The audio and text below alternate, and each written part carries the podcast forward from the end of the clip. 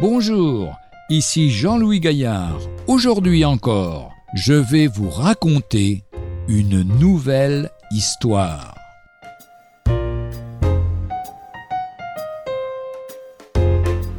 Avancé dans l'obscurité.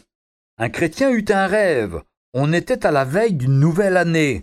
Or, elle s'annonçait mal pour lui. Il prévoyait de nombreuses difficultés et ne voyant pas du tout son chemin, il se sentait angoissé. Dans son rêve, il vit un ange qui se tenait à l'entrée de l'année nouvelle, et lui adressa cette supplication. Donne-moi une lumière pour entrer dans cette nouvelle année, afin que je ne marche plus dans les ténèbres et je puisse voir mon chemin. Alors il entendit distinctement l'ange lui dire Tu dois t'avancer dans l'obscurité, mais en mettant ta main dans celle de Dieu. Cela vaudra mieux pour toi qu'une lumière et te gardera plus sûrement.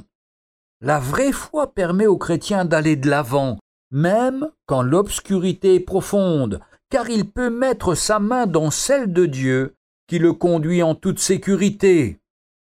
Ésaïe chapitre 41 verset 10 nous dit Ne crains pas, car je suis avec toi.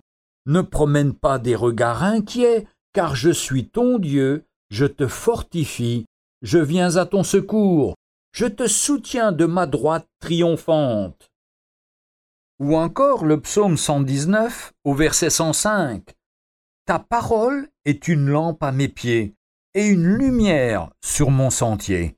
Voici cette lumière qu'on a besoin. La parole de Dieu est là pour nous conduire et nous guider durant toute cette nouvelle année. Il n'y a pas à s'inquiéter. Dieu est fidèle. Si on crie à lui, Dieu va intervenir et nous allons le connaître et marcher en communion avec lui durant toute cette année qui va s'ouvrir devant nous.